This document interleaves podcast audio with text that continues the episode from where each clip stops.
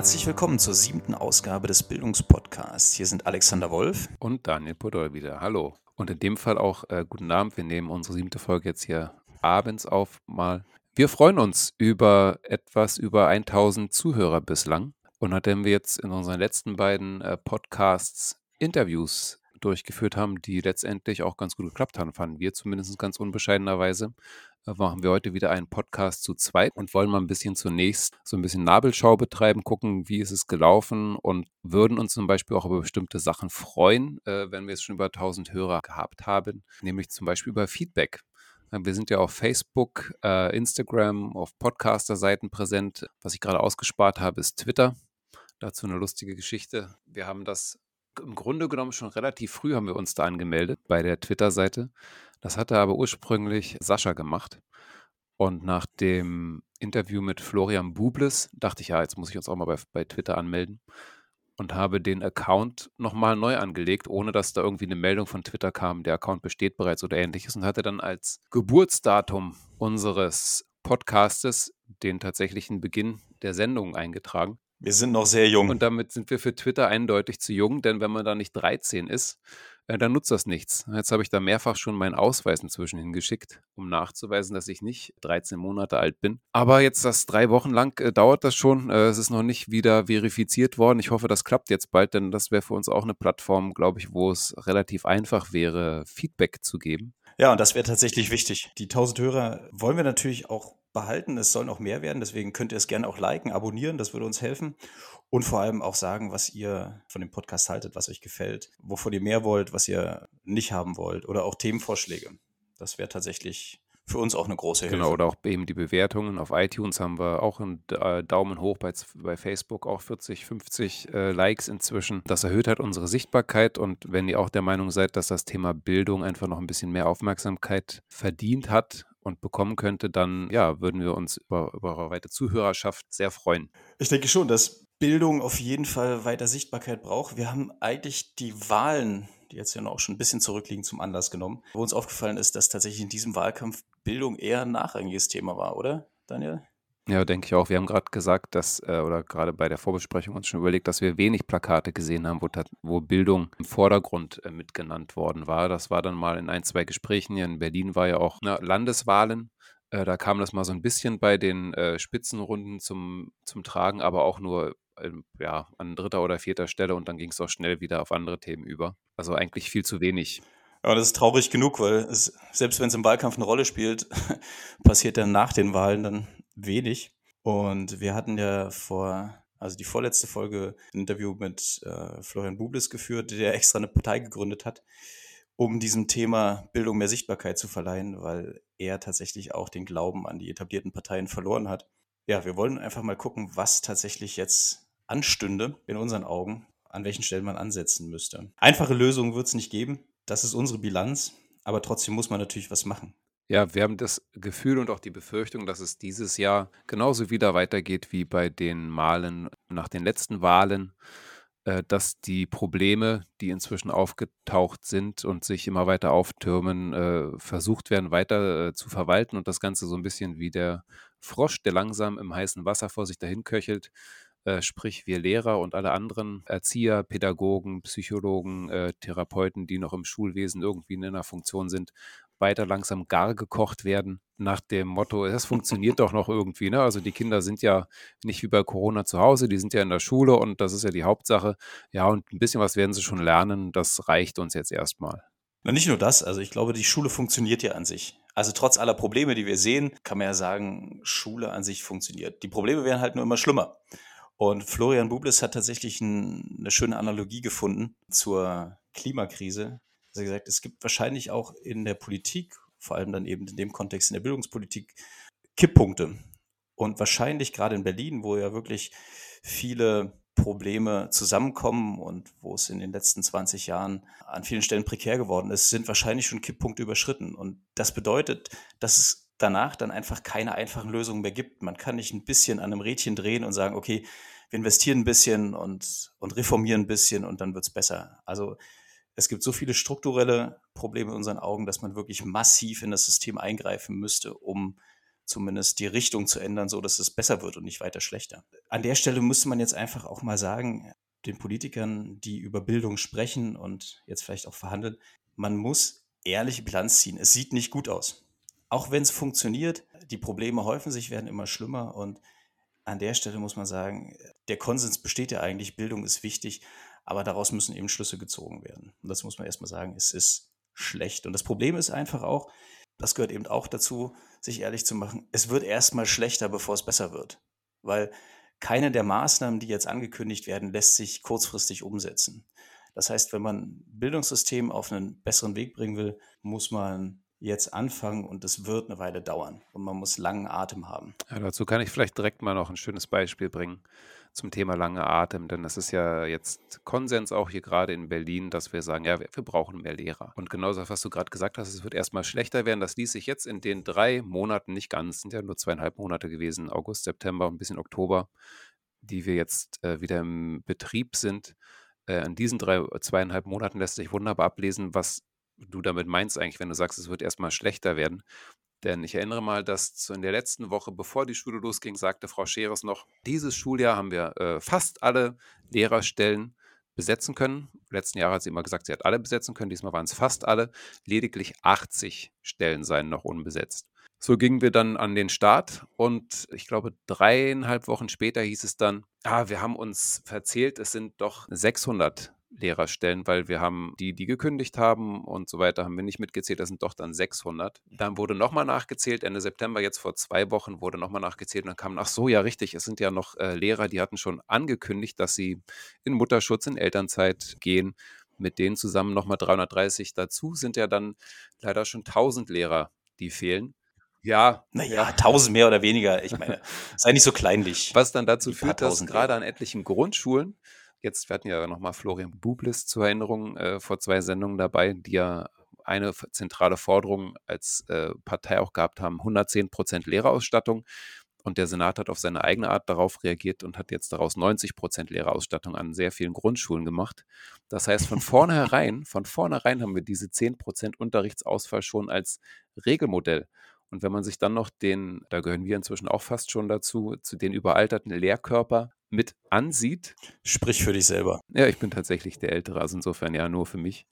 Insofern heißt das, dass dann Kollegen, die alle schon quasi auf die Rente und Pensionierung zugehen, dass die halt dann herangezogen werden, um halt diese 10% zu kompensieren, was, wie sich jeder ausrechnen kann, eben dazu führt, dass dann nochmal der Krankenstand sich deutlich erhöht, sodass wir dann wahrscheinlich nach den Herbstferien, ja, vielleicht haben sich auch ein paar erholt, aber viele werden in den Ferien krank sein, um dann nochmal nach anderthalb Wochen nach den Herbstferien, wenn das Wetter auch kälter ist und auch die Corona-Welle wieder ein bisschen stärker anrollt, nochmal auszufallen, dass wir sehenden Auges jetzt in eine Situation laufen, wo halt dann 1500 oder mehr Kollegen fehlen. Und die lassen sich halt nicht mal eben so einfach schnell mit dem Fingerschnipsen wiederherstellen. Was ist ja sehr löblich, die GW hat jetzt ja gerade, hast du mir vorhin erzählt, nochmal zum Streik auch aufgerufen. Vielleicht kannst du dazu nochmal kurz was sagen. Ja, ja, gestern war der Streik und äh, ich hatte heute gelesen, 300 oder 500 Lehrkräfte sind ihm auch gefolgt und die Forderung ist tatsächlich äh, sehr her, also Arbeitsschutz in den Tarifvertrag zu schreiben und zwar Arbeitsschutz in der Form, dass die Klassengröße festgeschrieben sein soll also begrenzt sein soll. Das ist natürlich der Traum eines jeden Lehrers, auch der Schüler. Im Gymnasium haben wir jetzt eigentlich schon den Regelfall, dass 32 Schüler im Raum sitzen, oft nur 30 Plätze da sind. So gut und löblich das Anliegen ist, aber kleinere Klassen bedeutet natürlich mehr Lehrpersonal. Und in Anbetracht der Situation muss man sich natürlich fragen, wo soll das herkommen? Genauso gut hätte die GEW fragen können, ob nicht jede Schule ein Einhorn bekommt. Und das ist eigentlich auch das, worauf wir heute hinaus wollen, ist, wenn wir jetzt über Lösungen sprechen, dann bitte nicht solche, die einfach nicht realistisch sind. Also wenn wir über, über eine Politik, eine Bildungspolitik sprechen, die uns aus der Krise, ich nenne es mal so, weil ist es. die uns da rausführen soll, muss man tatsächlich nüchtern Bilanz ziehen, sagen, es sieht nicht gut aus, es wird kurzfristig nicht besser, aber wir müssen jetzt daran gehen, uns äh, Gedanken zu machen, wie man Strukturprobleme behebt. Und wir haben vier Felder ausgemacht, über die wir jetzt ein bisschen reden wollen. Das eine ist äh, Verwaltung und Politik, ja, also keine Politik an der Bildungsverwaltung vorbei. Das zweite ist ein bisschen Gelder und Finanzen. Das dritte, erstmal vielleicht nachrangige Thema ist äh, der Föderalismus. Müßiges Thema, auch politisches äh, Minenfeld. Aber ich denke mal, wenn man über eine Struktur, einen Strukturwandel nachdenkt, dann muss man auch an den Föderalismus ran. Und äh, als vierten Punkt eben Lehrer. Ja, wollen wir mal starten. Als erstes vielleicht die Verwaltung. Und ähm, da können wir natürlich aus unserer Berliner Erfahrung einige Horrorgeschichten erzählen. Wahrscheinlich jeder Lehrer kann das. Und ich denke mal, das lässt sich im Großen und Ganzen auch auf andere Länder und Kommunen übertragen. Es steckt ja auch im Prinzip so ein bisschen im, im Wort selber. Also Verwaltung verwaltet halt den Ist-Zustand. Und wenn man über einen Strukturwandel redet oder eine tatsächlich äh, krasse Reform oder Änderung, dann ist Verwaltung vielleicht in erster Linie auch nicht das richtige Instrument. Und trotzdem, wenn eben Politik agieren will, dann kann sie das nicht an der Verwaltung vorbei machen. Also es gibt den Apparat und der Apparat kennt sich aus der hat die Strukturen in der Hand und hat die, hat die Fäden in der Hand. Und wenn der Apparat nicht funktioniert, beziehungsweise träge ist oder sich einer Änderung widersetzt, dann kann die Politik Männchen machen, wie sie will, wird nichts passieren. Das heißt, man muss irgendwie ran. Eine These wäre, dass in der jetzigen Form, wir sprechen mal über Berlin im Speziellen, aber es lässt sich, wenn Hörer aus anderen Gegenden kommen, wahrscheinlich auch auf, auf eure Verwaltung übertragen, ist ineffizient und zum Teil auch inkompetent. Zumindest kommt das Bild nach außen so, so rüber. Das ist halt die Frage, wie, wie kann man an diesen Apparat rangehen, um irgendwie Veränderungen zu ermöglichen überhaupt? Und jetzt reden wir aber darüber, den Karren aus dem Dreck zu ziehen, wo es ja wirklich darum geht, auch neue Ansätze zu finden, Politik umzusetzen und zwar im, im Zweifelsfalle kreativ. Und ich denke mal, das, das geben die jetzigen Strukturen nicht her. Aber meine Behauptung oder so, mein, mein Menschenbild ist, ist ja das, dass eigentlich niemand zur Arbeit gehen will und dort was Sinnloses tun will oder das Gefühl zu haben, er hat jetzt die Akten von rechts nach links geschoben und dann von links nach rechts wieder, sondern eigentlich, glaube ich, sind Leute zufriedener, auch Beamte, wenn sie irgendwie das Gefühl haben, was Sinnvolles zu tun. Und das wäre die Frage, wie kann man ansetzen, unsere eine Struktur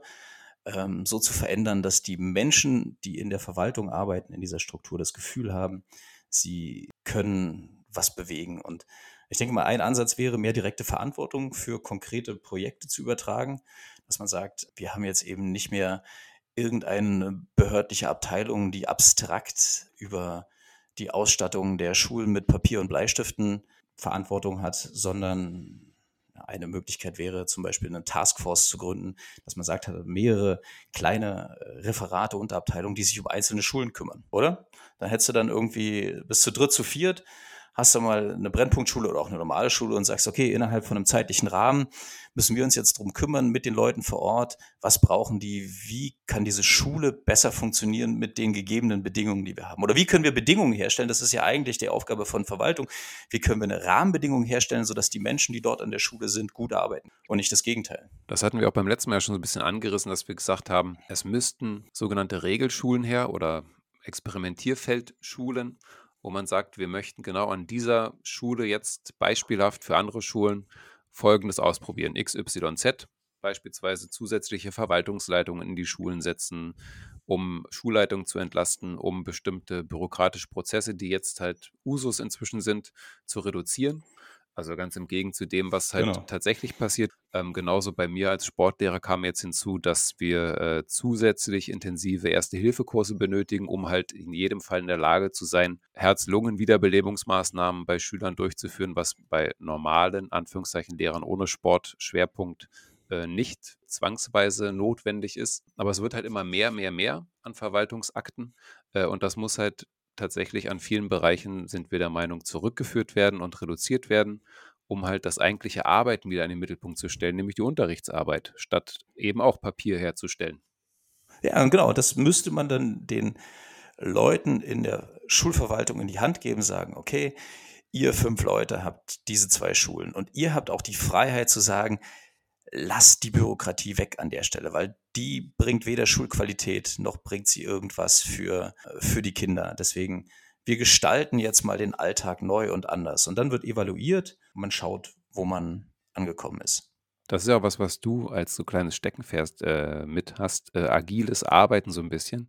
Äh, eben einfach Arbeitsmethoden, die inzwischen in ganz vielen Wirtschaftsbereichen Einzug gehalten haben, dass man sagt, was sind denn die aktuellen, wie ist denn der Stand des Wissens? Wie, wie setzt man solche Reformen denn um? Das ist ja nicht so, dass da keine Methoden gäbe, wie man sowas umsetzt und dass die Schule das jetzt neu erfinden müsste. Oh Gott, oh Gott, wie könnte man denn Strukturen neu äh, organisieren? Das betrifft ja sämtliche Arbeitsbereiche in allen, ja, in allen Formen und Arten, dass gesagt wird, wie kriegen wir diesen einerseits Zwang äh, einer besseren Funktionalität hin, mit, kombiniert mit neuen Strukturen.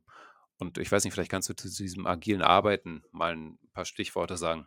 Ja, ein paar Stichworte ist, äh, das lässt sich, da können wir wahrscheinlich mehrere Podcasts mitfüllen. Aber ähm, im Prinzip geht es darum, wirklich konkret an einer Sache zu arbeiten, zu sagen, wir haben ein bestimmtes Ziel und dieses Ziel wird in kurzen Intervallen immer neu evaluiert.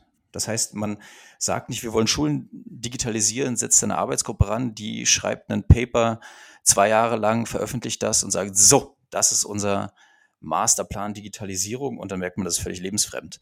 Also man, man hat ein Ziel vorgegeben, man arbeitet dran immer so, dass auch umsetzungsfähige Schritte dabei rauskommen. Die werden mit Politik abgestimmt, immer wieder in kurzen Intervallen evaluiert, gleich getestet. Richtungen, die falsch laufen oder Schritte, die in die falsche Richtung gehen, können gleich korrigiert werden in, in kurzen in kurzen Abständen. Das hat viele, bringt viele Sachen mit sich, also zum Beispiel flache Hierarchien, Mitsprache und das sind alles Dinge, die wenn man es gut macht, wenn man es richtig macht, auch natürlich zu einer höheren Zufriedenheit und, und, Motivation führen. Dass man sagt, man ist, man sieht, was man tut. Das hat konkrete Auswirkungen auf das Arbeitsleben der Menschen, für die ich verantwortlich bin. Und ja, das macht einen Unterschied. Und ich glaube, das ist ja der entscheidende Punkt, glaube ich, auch für Arbeitszufriedenheit, dass man das Gefühl hat, dass das, was man tut, irgendeine Relevanz hat. Und ich glaube, das ist in der Behörde oder in einem Amt schwierig mit den jetzigen Strukturen. Das wird nicht über Nacht passieren. Also Arbeitsweisen umstellen ist ein schmerzhafter und schwieriger Prozess. Wenn man es aber nicht tut, dann schafft man nicht die Voraussetzung dafür, echte Veränderungen zu schaffen. Das heißt, und das ist sozusagen vielleicht unser erster äh, Abschluss von unserem ersten Punkt, wenn man diese Frage nicht angeht, wie kann Politik, auch gute Politik, umgesetzt werden, nämlich durch eine Verwaltung, durch eine Behörde und entsprechend die Arbeitsstrukturen ändert, dann wird man auch keine gute Politik machen können. Ja, Sonst wären wir nämlich genau wieder bei dem Frosch, der langsam weiter gar gekocht wird. Und das wollen wir eigentlich vermeiden. Und statt theoretischer Kopfgeburten praktische, praktisch orientierte Reformen. Ja. Naja, das Problem ist, dass jetzt eben tatsächlich man gelungene Schulentwicklung eigentlich nur gegen das System machen kann. Also Bekannte haben auch erzählt von einer Schule, ne, die als Erfolgsmodell für Inklusion galt, getragen vor allem durch die Schulleiterin, die mit großem Einsatz Fachkräfte herangebracht hat, Gelder herangebracht hat, Fördermittel und so weiter. Die Schulleiterin ist weggegangen, hat das eben auch auf hohe persönliche Kosten äh, gemacht und innerhalb kürzester Zeit sorgt das System dafür, dass eine sehr gut funktionierende Schule in sich kollabiert. Und das ist natürlich paradox. Eigentlich sollte das System dafür sorgen, dass gute Ansätze getragen werden oder unterstützt werden und ein, ein nicht funktionierender Ausnahmefall ist, um den man sich kümmern muss. Aber hier ist nicht funktionierendes System und nur unter übermenschlicher Anstrengung schafft man das gegen das System, eine gut funktionierende Schule aufzubauen. Und das ist natürlich absurd. Das wäre für uns zum Beispiel auch nochmal ein Ansatz für Feedback, wenn ihr an der Schule seid, wo ihr sagt, ja, da ist jetzt bei uns ist ein Schulleiter beispielsweise, der sich so dermaßen einsetzt, ne? der arbeitet, keine Ahnung, 80, 90 Stunden die Woche und äh, schafft das eben bei uns an der Schule, Strukturen zu etablieren, die eben zu einer größeren Zufriedenheit führen, die zu einer besseren, zu einem besseren Unterricht führen, die zu einer äh, höheren Funktionalität von Unterricht führen, wo Externe mit in die Schule eingebunden werden. Also all das, was auch auf irgendwelchen Papieren steht, was geschehen soll, was aber eben ohne diesen persönlichen Einsatz nicht geschieht.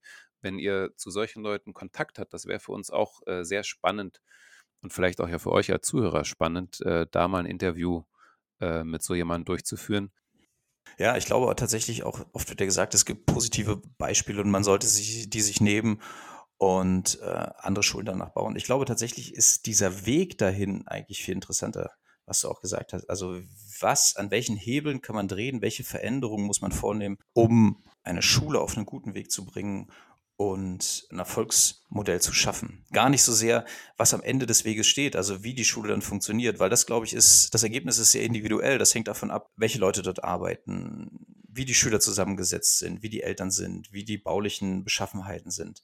Das ist ehrlich gesagt zweitrangig, aber zu analysieren, was für Maßnahmen müssen gemacht werden, an welchen Stellschrauben kann man drehen, um Veränderungen, überhaupt Veränderungen zu bewirken, positive Veränderungen das ist tatsächlich ganz interessant. Also wie funktioniert Veränderung überhaupt? Und ich denke mal, das bezieht sich nicht nur auf Bildung, das bezieht sich auf sämtliche Politikbereiche. Kommen wir zum zweiten Thema, oder? Hast ja. du noch was? Ja. Nee, ich wollte sagen, das bezieht sich auf alle Lebensbereiche letztendlich. Ne? Veränderung ist immer ein schmerzhafter äh, Prozess in der Regel. Vor allen Dingen, wenn es daran geht, sich selbst eben einfach zu ändern. Und das ist tatsächlich ja das, was das Schulsystem unbedingt machen muss, sich selbst zu verändern. Und das wird, ja, also den Schmerz haben wir jetzt ja schon. Es wird Zeit, dass wir daraus jetzt endlich was Neues schaffen, was besser funktioniert. Der Jetzt-Zustand ist quälend. Ja. Zweiter Punkt. Geld. Auch da gilt es einfach mal eine ehrliche Bestandsaufnahme zu machen. Wofür werden jetzt Gelder ausgegeben? Also fürs Land Berlin, Florian Bubles hatte das gesagt, das Land Berlin gibt pro Schüler im Bundesvergleich das meiste Geld aus mit, sagen wir mal, mäßigem Output. Und ich denke mal, das kann man auch ausweiten auf andere Bereiche, dass man einfach mal Bilanz zieht und sagt, was kostet wie viel, wofür wird Geld ausgegeben. Wir haben mal geguckt, tatsächlich im OECD-Schnitt sind wir im unteren Drittel. Der OECD-Schnitt sind 3,1 Prozent des Bruttoinlandsproduktes für Bildung. Deutschland liegt bei 2,1 Prozent. So, jetzt kann man natürlich sagen, Deutschland ist ein reiches Land und in absoluten Zahlen ist das wahrscheinlich viel Geld. Aber es zeigt natürlich auch eine Wertschätzung. Also wie viel ist man bereit, in Bildung zu investieren. Und das ist irgendwie paradox, wenn man eben wieder an die Wahlkämpfe denkt, wo dann tatsächlich Konsens bei den Parteien herrscht.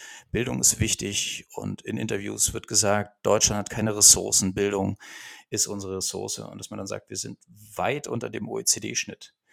Und wenn man dieses Zahlenbeispiel mal durchrechnet, ähm, ein Prozent des Bruttoinlandsproduktes wären 2019 35 Milliarden gewesen. Das heißt, nur um auf den OECD-Schnitt zu kommen, müsste Deutschland jährlich 35 Milliarden mehr in die Bildung investieren. Und jetzt überlegen wir mal, der große Digitalpakt, was waren das, dreieinhalb Milliarden auf fünf Jahre? Dreieinhalb Milliarden, genau.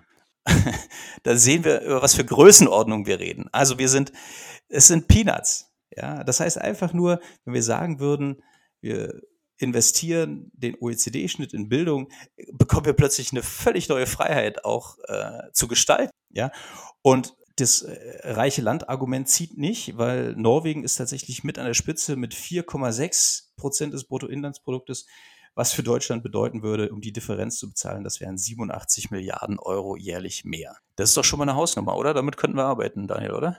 Das wäre die richtige Richtung auf alle Fälle. Und man muss aber auch sagen, auch das hört sich dann immer so furchtbar viel an, 35 Milliarden mehr, dass unser Gesamtbruttoinlandsprodukt ja 3500 Milliarden beträgt. Das ist nicht gleichbedeutend mit Steueraufkommen, das ist nochmal natürlich weniger. Trotzdem ist das einfach eine wichtige Kenngröße, die man im Hinterkopf haben sollte.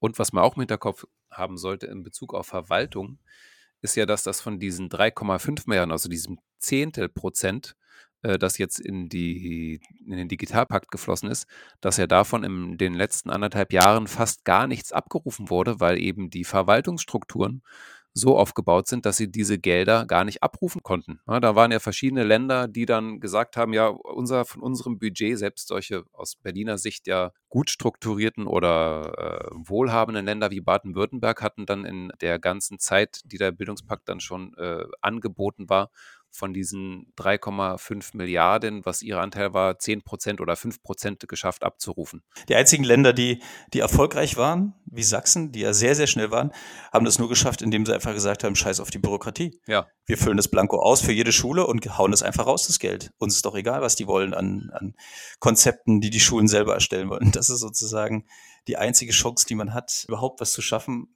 die künstliche Bürokratie, die aufgebaut wird, einfach zu ignorieren. Ja, und die haben die Gelder bekommen, dann kurzfristig zur Digitalisierung deutlich, deutlich, deutlich schneller als alle anderen Länder, die eben gesagt haben, ja, aber wir müssen das doch sinngemäß ausfüllen. Das ist ja ein Antrag von ausgefüllt 40 Seiten. Wenn wir den nicht ordentlich ausfüllen, dann, ja, wir lassen das mal die Schulen machen und dann gucken wir mal, wie viel, wie viel Zeit die Schulen haben. So, Daniel, wofür geben wir jetzt die 35 Milliarden jährlich mehr Geld für die Schulen aus? Also wir sind erstmal bescheiden, wir wollen nur den OECD-Durchschnitt, wir wollen uns noch gar nicht an norwegische Verhältnisse ranwagen uns reicht der Durchschnitt. Wofür geben wir die aus? Na, das könnte halt genau das bewirken, was wir eingangs besprochen haben, nämlich nicht bloß ein, das Abgleiten in einen noch schlechteren Zustand zu verlangsamen, sondern tatsächlich, äh, du bist ja Mathematiker, einen Wendepunkt äh, herbeizufügen. Physiker. ja. Physiker. Aber Wendepunkte sind auch gut. Aber ich meine, es sind halt mehrere Punkte, die einfach anstehen. Das eine, was natürlich immer bemängelt wird, äh, was unter dem Label Schultoiletten äh, subsumiert wird, ist natürlich eine marode Infrastruktur. Gebäude, die nicht mehr adäquat sind, seit Jahren nicht saniert worden sind. Ich rede jetzt mal für Berlin, vielleicht sieht es in anderen Teilen der Republik anders aus, aber ich denke grundsätzlich anders wird es dort auch nicht sein. Wir reden über Räume, die nicht schallisoliert sind, zum Teil, also es sei denn, es sind Neubauten, wo das mitbedacht wurde. Wir reden über viel zu kleine Klassenzimmer, wir reden darüber, dass wir gar keine Möglichkeiten haben, individuelle Pädagogik zu machen, weil es gar keine Rückzugsräume gibt. Und wir reden, wir reden auch noch über eine noch deutlich größere Zahl an Schulneubauten tatsächlich, denn wenn wir diesen anderen Unterricht haben wollen, den du auch gerade angesprochen hast, dann müssen wir natürlich sagen, dafür brauchen wir beispielsweise auch Teilungsräume für die Gruppen. Und wenn die Schulen so wie sie jetzt belegt sind mit 32 Kindern und jeder Raum ist voll, mit Kindern und Klassen, dann ist einfach kein Platz für anderen Unterricht. Das heißt, man muss neue Schulen bauen. Aber letztendlich sind das auch äh, investigative Aufgaben, die zwar eine, auf einer gewissen Höhe dann auch dauerhaft anfallen werden, aber die werden erstmal einmal in die Hand genommen.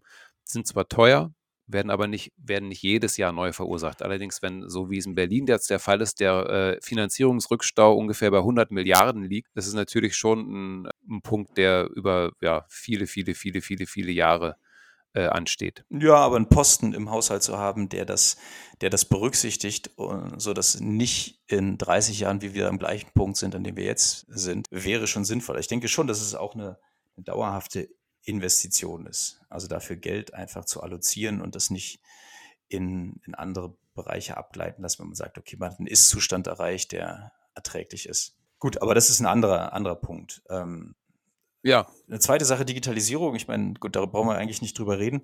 Und machen wir trotzdem. Außer dass natürlich diese, die Gelder, über die wir jetzt, ja, aber die Gelder, über die wir jetzt reden, natürlich nur wirklich ein Tropfen auf dem heißen Stein sind. Also wenn man tatsächlich über eine ein echte Infrastruktur redet, Hardware, Software und vor allem auch äh, Administrationskosten, also wir haben halt Leute, die das, die das genau. betreiben müssen, dann ist das natürlich sowohl eine, eine massive Investition als auch eine wiederkehren, auch ein wiederkehrender Posten, weil bei Digitalisierung ist es so, wenn wir da einmal durch sind, dann können wir wieder von vorne anfangen, weil einfach die Technik sich überholt.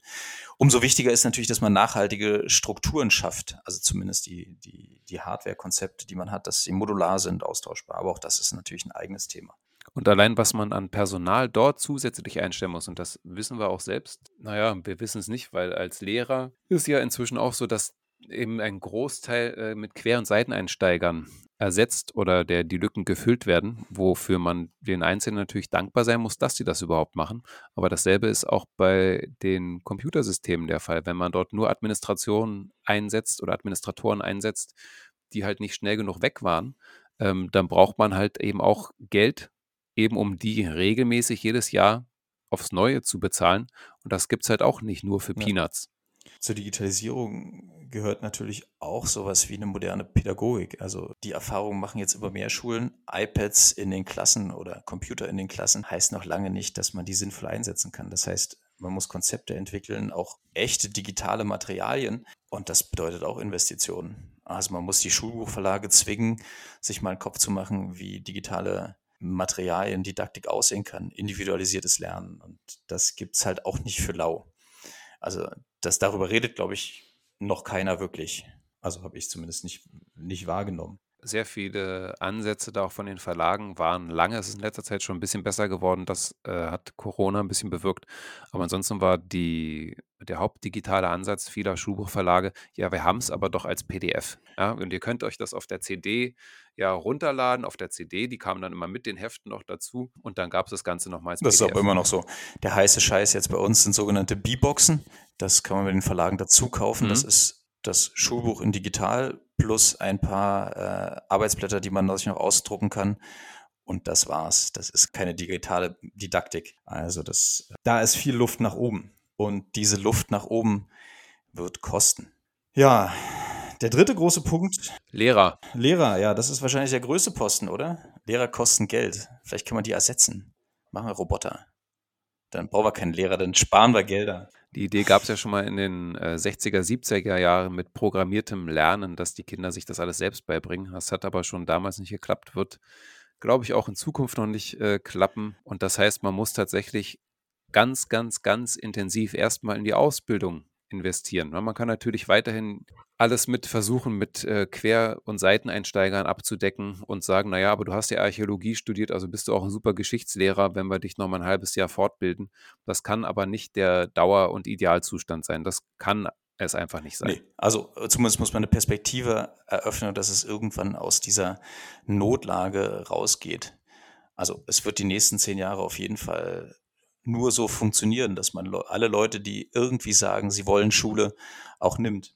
Aber das ist natürlich nicht das, wie man sich das, wie man sich das vorstellt. Das heißt, man muss Geld in die Hand nehmen, um Ausbildung, Fortbildung zu finanzieren. Man muss Gehälter attraktiv machen, wobei man natürlich ehrlich gesagt sagen muss, Lehrergehälter sind nicht unattraktiv. Um Leute zu motivieren, Lehrer zu werden, braucht man nicht das, das Gehalt anheben. Dazu muss man Arbeitsbedingungen verbessern, dazu muss man das, das Lehrerbild in der Gesellschaft äh, verbessern. Ich glaube, da gibt es ganz viele Punkte, worüber man reden kann.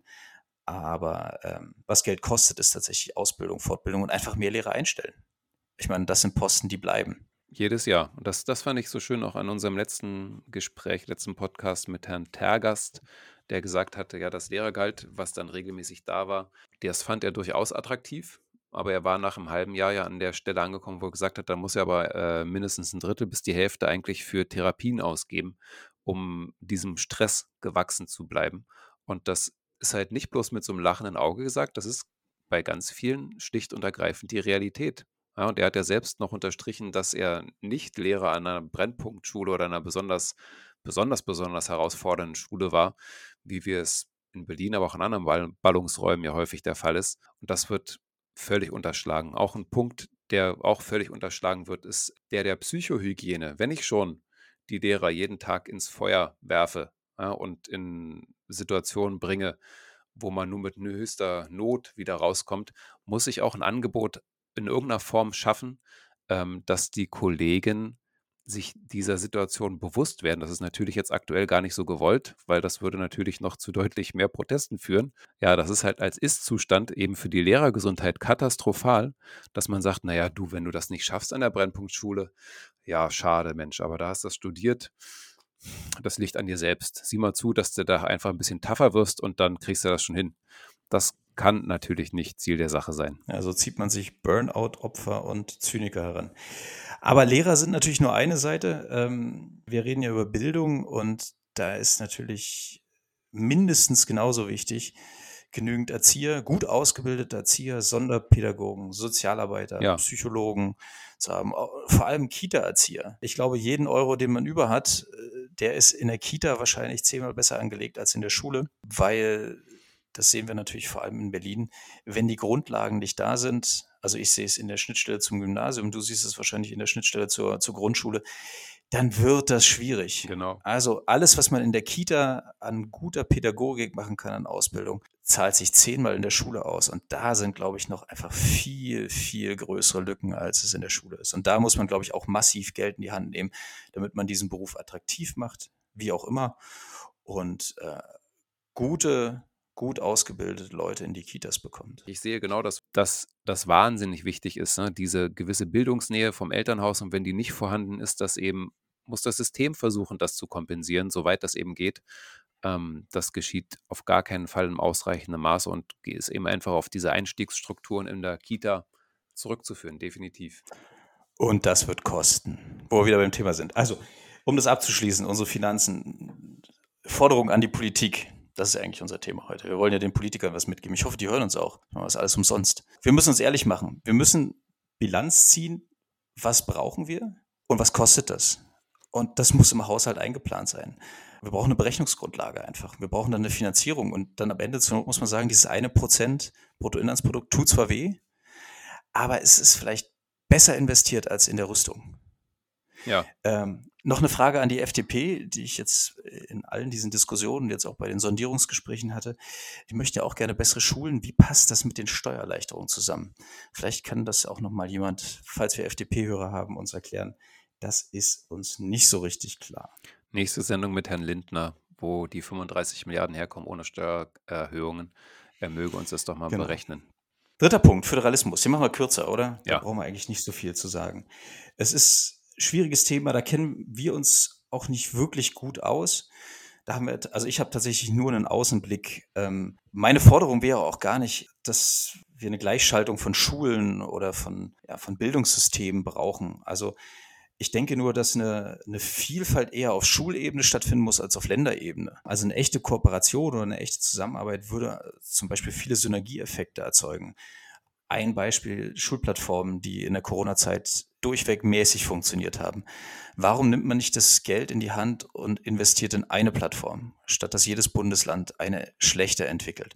Oder man schließt sich zusammen und macht einen Vertrag mit einer bestehenden Plattform und hat natürlich dann einen ganz anderen Verhandlungshebel, als wenn jede einzelne Schule hingeht und irgendwie mit einer, einem Anbieter einen Vertrag macht. Und wenn das deutschlandweit passiert, dann ist das eine ganz andere Hausnummer. Dann kann man ganz andere Bedingungen verhandeln. Eigentlich gar nicht so kompliziert.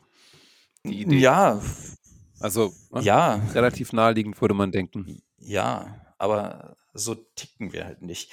Ähm, Föderalismus ist ein hoher Wert und äh, ich denke mal, vielleicht gibt es da sogar was in der Bildungspolitik, was man, womit man das rechtfertigen kann, aber an vielen Stellen auch nicht. Zum Beispiel, warum bedarf es einer regionalen Mathematikdidaktik? Also die Mathematik ist eigentlich durch, wissen, wie Mathematik funktioniert und wie sie vermittelt wird. Da reicht auch ein Schulbuch meine Meinung. Und insofern denke ich mal, dass an der Stelle, wenn man sich einen Ruck geben kann, aus der Einsicht heraus, dass etwas passieren muss in Bildungspolitik, dass man da tatsächlich Synergien findet, deutschlandweit. Ja, also braucht halt einen Konsens her und politischen Willen. Und dass die Bildungspolitik als letztes, als letzter Hebel für äh, die Landes, Landesfürsten eingesetzt wird, um Druck auszuüben gegen den Bund, weil sonst nichts mehr handhaben, ist vielleicht ein bisschen ungünstig.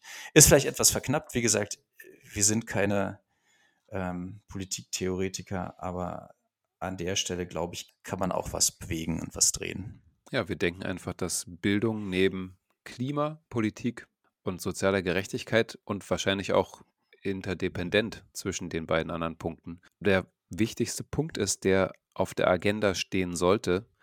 Und wenn man das jetzt sich gut erinnern kann, noch an den Wahlkampf dann war das wirklich sehr, sehr weit unter ferner Liefen.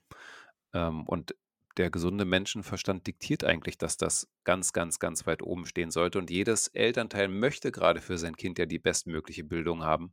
Das sollte vielleicht nochmal ein bisschen einsinken, auch in diese ganze Diskussion, die jetzt weiter ansteht. Und auch volkswirtschaftlich macht das ja sehr viel Sinn. Du hast es anfangs und eingangs auch schon gesagt gehabt, dass eben wenn ein Land ressourcenknapp ist wie Deutschland, Bildung eine so zentrale Ressource auch für die Entwicklung des Inlandproduktes beispielsweise ist, dass man das gar nicht äh, unterschätzen kann. Aber das wissen alle, das betonen alle und trotzdem passiert nichts. Das ist ja das eigentlich Schlimme. Ja.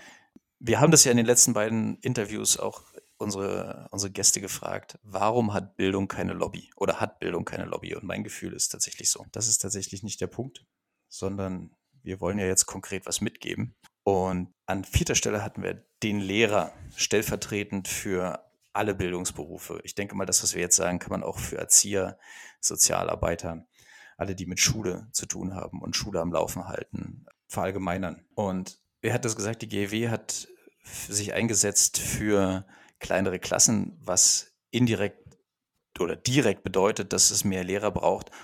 Und man muss ganz nüchtern sagen, mehr Lehrer wird es nicht geben ist nicht kurzfristig.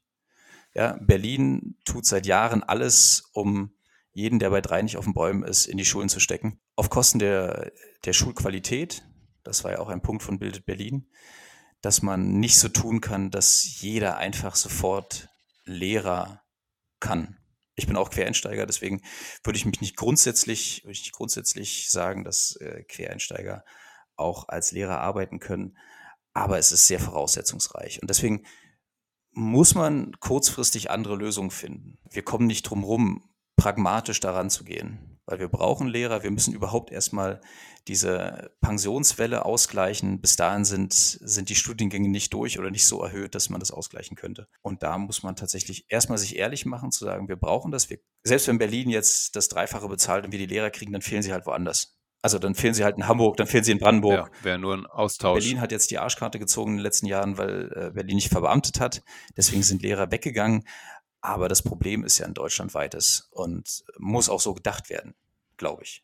Was vielleicht noch ein direkter Lösungsansatz wäre, neben der deutlich, was wir vorhin schon angesprochen hatten, neben der deutlich gesteigerten Ausbildungsfrequenz, die dann nötig wird, dass man halt sagt, man wird schon von Anfang an eben dualer ausbilden, das heißt von Anfang an neben dem universitären Teil eine praktische Ausbildung, die generell jetzt aktuell ja auch sehr kurz kommt, nach wie vor. Es ist besser geworden in den letzten zehn Jahren, seitdem wir studiert haben.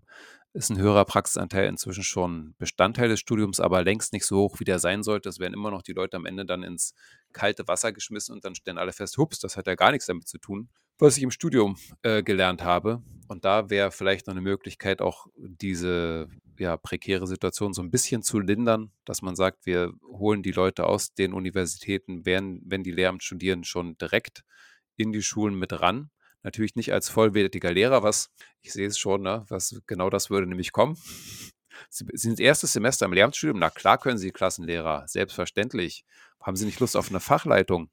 Ah, gar kein Problem. Der Mangel ist so groß. Aber ich denke, es ist klar, worauf ich hinaus will. Das wäre einfach ein kleiner Baustein möglicherweise an der Stelle, der dazu beitragen könnte, das etwas zu reduzieren. Ja, wir brauchen vor allem viele kleine Lösungen, viele kreative ja. Ansätze. Ich glaube, es wird nicht die eine Lösung geben. Nee. Wir brauchen, wir brauchen Brückenlösungen, bis, sagen wir mal, die, das System wieder greift, man genügend Lehrer ausgebildet hat. Und bis dahin müssen Quereinsteiger qualifiziert werden, aber Qualifikationen, die auch den, den Namen verdient, dass man tatsächlich auch erstmal investieren muss und sagen, wir haben jetzt neue Leute, die keine Erfahrung haben, die werden an die Hand genommen, wir äh, haben die doppelt gesteckt, die kriegen Handwerkszeug und dann wird nach und nach werden sie auf die Schulen gelassen, nicht wie jetzt, wo man sagt, oh Quereinsteiger, schön, uns fehlen an der Brennpunktschule. Leute, macht mal 26 Stunden, was natürlich einmal für schlechten Unterricht sorgt und zweitens äh, dafür, dass natürlich die allermeisten Reis ausnehmen, so schnell sie können. Ja, und wie gesagt, das gilt für alle Bereiche. Also ich denke mal genauso für Erzieher, Kita-Erzieher. Man muss mittelfristig die Attraktivität erhöhen und ich meine damit gar nicht so sehr das Geld. Das ist tatsächlich, glaube ich, nicht der, der erste Hebel, den man anlegen kann, sondern was ist die Rolle des Lehrers? Ist er wirklich ein Verwalter von, von Schülern, wo man nur noch mit Verwaltungsakten beschäftigt ist und der Unterricht nebenher läuft oder eben an schwierigen Schulen, wo es an guten Tagen man vielleicht fünf Minuten zum Unterrichten kommt, ansonsten ist man Psychologe und Sozialarbeiter. Und da muss man tatsächlich kreative Lösungen finden. Mir fällt auch nichts auf die Schnelle ein, aber auch da wieder das, der Appell, man muss sich einfach ehrlich machen. Man muss ehrlich die Zahlen angucken, ehrlich die Zahlenentwicklung angucken, schauen, was für, wie Daniel gesagt hat, was für kleine Lösungen gibt es, was für kleine kreative Lösungen finden, die tragbar sind und äh, das System so lange über Wasser halten, bis man eben gut ausgebildete neue Lehrer hat. Wir werden das versuchen jetzt äh, genau zu beobachten. Wahrscheinlich müssen wir die kleinen Lösungen nicht nur mit der Lupe, sondern sogar mit Mikroskop suchen. Aber ja, wir hoffen auf positive Entwicklung. Wir lassen uns auch gerne eines Besseren belehren, von egal welcher Regierung jetzt rankommt und merken dann tatsächlich, es wird massiv mehr in Bildung investiert. Die Hoffnung stirbt zuletzt. Nach jetzt 10, 12, 13, 14, 15 Jahren im Schulsystem wäre schon eine große Überraschung, wenn es zu plötzlichen Verbesserungen käme oder überhaupt zu einer Anerkennung, dass diese Wendepunkte eben, ja, diese Tipping Points schon erreicht sind und dass ein Gegensteuern wirklich unerlässlich ist. Und vielleicht nochmal für all die Politiker, die uns jetzt zuhören, es reicht nicht einfach nur Geld zu investieren, sondern man braucht auch einen Plan das hoffe ich, konnten wir auch transportieren, dass man sich wirklich auch Gedanken machen muss, wie man das Geld investiert. Und wir haben nicht die Lösung, aber wir beraten gerne jede Regierung, sowohl in Berlin als auch deutschlandweit. Also wir stehen da durchaus zur Verfügung, oder? Jederzeit. Ja, ne, jederzeit, weiß ich nicht, aber wenn wir gerade nicht unterrichten und keinen Podcast aufzeichnen, dann haben wir vielleicht ein paar Minuten für kluge Ratschläge. Also nur äh, spät abends. Spät abends, genau. So, Daniel, ich denke mal, das, das war unser Beitrag zur, zur Bildungspolitik. Äh, nach der Wahl. Oder? Und wir haben mal wieder furchtbar überzogen. Ich hoffe, es war trotzdem ein bisschen interessant. Wird alles rausgeschnitten. Wird alles, äh, Mama, das wird auf eine halbe Stunde gnadenlos runtergeschnitten. Wir sind jetzt bei 54 Minuten, das geht nicht. Wir haben uns fest vorgenommen, wir machen heute nur eine halbe Stunde. Ja, aber es war doch wieder mehr. Ja, du redest zu viel. Eindeutig war mein Schuld. Definitiv. Du warst, du warst der Stille von uns beiden heute. Ja, ich traue mich ja aber nicht zu sagen, deinen Redefluss zu unterbrechen. Äh, Nochmal, gebt uns Rückmeldungen. Ja. Also abonniert den Kanal. Wenn es euch gefällt, würde uns freuen. Ansonsten gerne Themenvorschläge, gerne Ideen, wenn ihr was Interessantes habt, worüber ihr reden wollt, wir sprechen auch mit euch. Aber äh, wir freuen uns über, über jeden Input und äh, wir freuen uns auch über Rückmeldungen, wenn wir irgendeinen Kanal finden. Wir sind beide jetzt nicht so auf Social Media unterwegs, aber wir geloben Besserung. Ja, und werden auch versuchen, euch zu erreichen. Wie gesagt, freuen uns über das Feedback und wenn ihr sagt, ich selbst stehe als Interviewpartner für euch gerne mal zur Verfügung oder ihr kennt jemand, Erzieher, Lehrer, Schulleiter. Dann wünschen wir erholsame Herbstferien, wo ihr auch immer in der Republik seid. Berlin ist jetzt dran, der Rest muss vielleicht noch eine Woche. Und äh, sammelt Kraft. Erholt euch. Und bleibt gesund. Genau. Bis zum nächsten Mal. Macht's gut. Bis zum achten Podcast von uns. Macht's gut. Ciao.